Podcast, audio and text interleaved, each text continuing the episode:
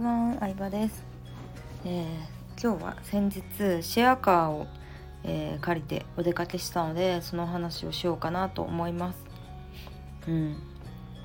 まあ、私たちはですね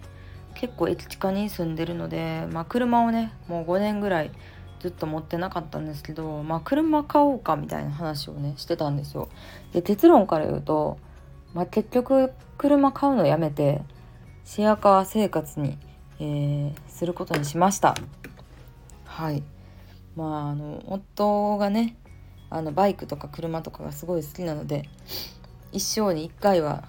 なんか車を持ってみたい中古でいいから BM 買おうかなみたいな話をしてたんですけど、まあ、中古だとね SUV とかでも普通に100万100万以内とか100万ちょっととかで全然あるんですよね、まあ、その後修理費用とかもしかしたらかかるかもしれないんですけど意外とまあ夢簡単に叶えれるんやって思ったりもしたんですけどね。うんなんか持ってる人なんかすごいって思ってたから外車乗ってる人すごいってすごい思ってたから子供の時から。なんか実際値段見てみるの大事やなって一個思ったのはありますね。うん。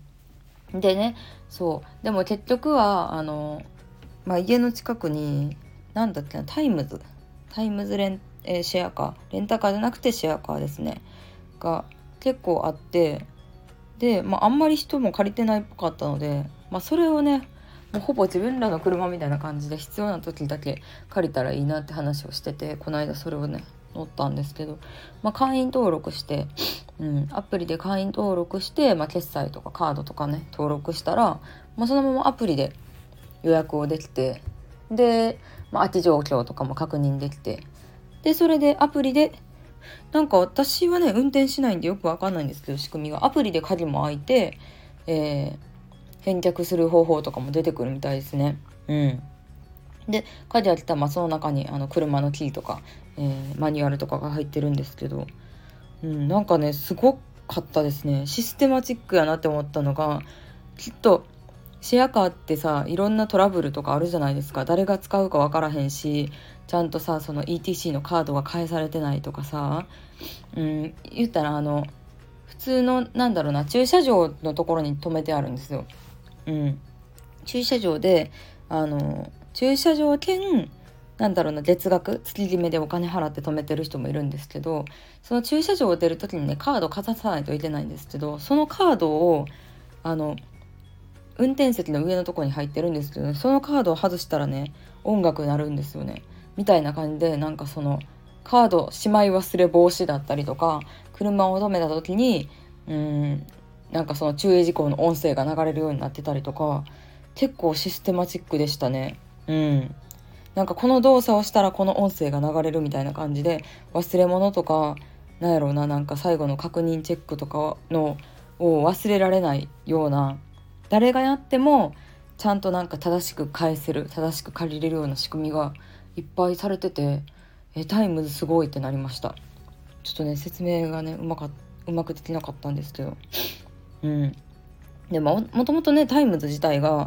あれですもんね。駐車場のね会社ですもんね。もともともと駐車場なんかその前にもいろいろやってたんかはちょっと分かんないですけど駐車場の会社でありながらその自分自社で持ってる駐車場にシェアカーを置くっていう土地代もかかってないですからね。なんかそこから関連した事業をやってるっていうのもすごい面白いなって思いましたね。うん、なのでまあそんな感じで家の近くにはねあのレンタサイクル自転車借りるところもあったりして、まあ、それは本当この今の家に引っ越してきた時からねずっと自転車役所とか微妙にさ駅から遠いところに自転車乗って行ったりする時に借りたりとかまあねあのレンタ、えーレンタサイクルなので借りたい時にないってこともあるんですけど、うん、とか、まあ、車も借りれたりしてなんか街と共に住んでる感じが私はすごいいいなって好きやなって思いますね。結構最近はミニマリストの方の、えー発信とか本とか読んだりしてるんですけどミニマリストの方は冷蔵庫とかもすごいちっちゃくてあの買い置きをほとんどしないっていう話をよくされてるんですけど、まあ、それはなんか街と共に生きてる、うん、なんか予備の予備の食べ物とか予備の文房具とかはなんやろな。例えばシャーペンやったらシャーペンの返しとかをなんか足りなくなった時のためにみたいな感じでストックをいっぱい買わずになくなったら店に買いに行けばいい自分のストックは店にあるみたいな感覚を持ってるらしいんですよね。うん、で私はその考えがあすごいいいなと思っててなんか亡くなった時のためにっていう備えはまあ大事かもしれんけど結構確率的には少ない話じゃないですか。だからまあまあそうあの亡くなった時にま買いに行けばいいとかなんか必要な時だけ借りればいいみたいななんかその感覚ってすごいいいなと思ってちょっとシェアカー、うん、楽しいですね。まあ、車種とかは選べないので本当に車にこだわりある人は、まあ、買う買うかしかないと思いますけど、うんまあ、レンタカーはね沖縄行ったりした時に乗ったことはあったんですけどシェアカーは今回初めて、えー、乗って、まあ、すごいよかった、まあ、レンタカーはさ借りる一番大きな違いレンタカーとシェアカーの違いで感じたのがレンタカーはさ言ってスタッフの人がいるわけですよね。うん、予約して、えー、カウンターで説明とか受けて借り渡されてなんですけどシェアカーのすごいところはもう完全無人なわけですよ。勝手にねあの駐車場に行ってアプリで鍵を開けて乗るのでなんかねすごいですよね。うん、すごい信頼のもとにできてるというかなんかそれも本当にスタッフがあのなんだろうないなくても回る仕組みっていうのがもうオートメーション化されてるというかなんかまさに仕組み化だなって私は思いましたね。うん、でそういうふうにねスタッフが間に入らなくても何かあった時だけ入って入らなくても基本的にあの勝手にお客さんが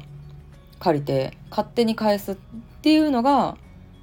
なんかできるとねもう勝手にねチャリンチャリン入ってくるわけですからねレンタル料金がね。うん、でそうそう。あともう一個面白いなと思った仕組みがですね。あのじゃあ車洗ったりするオイル、まあ、ガソリン入れたりは誰がするんかって話なんですけどそれもお客さんがやるんですよ。お客さんがガソリン入れたり洗車したりするんですけどやってくれた人はクーポンが配られるっていう仕組みらしいんですね。うん。でそう。まあそれいいですよね。手間もかかってるわけやしでもクーポン欲しいからあのガソリン入れてくれる人もいるやろうしでシェアカーの場合はガソリン代も含め含んでるんですよね。レンタカーみたいに返す時に満タンにして返さないといけないとかもないので、まあ、それはもしかしたらシェアカーの会社にもよるかもしれないんですけどあのそんな感じでなんだろうななんかスタッフが全く間に入らないオートメーション自動化仕組み化の凄さを感じた、えー、サービスの一つだったので今回話してみました。ということでありがとうございました。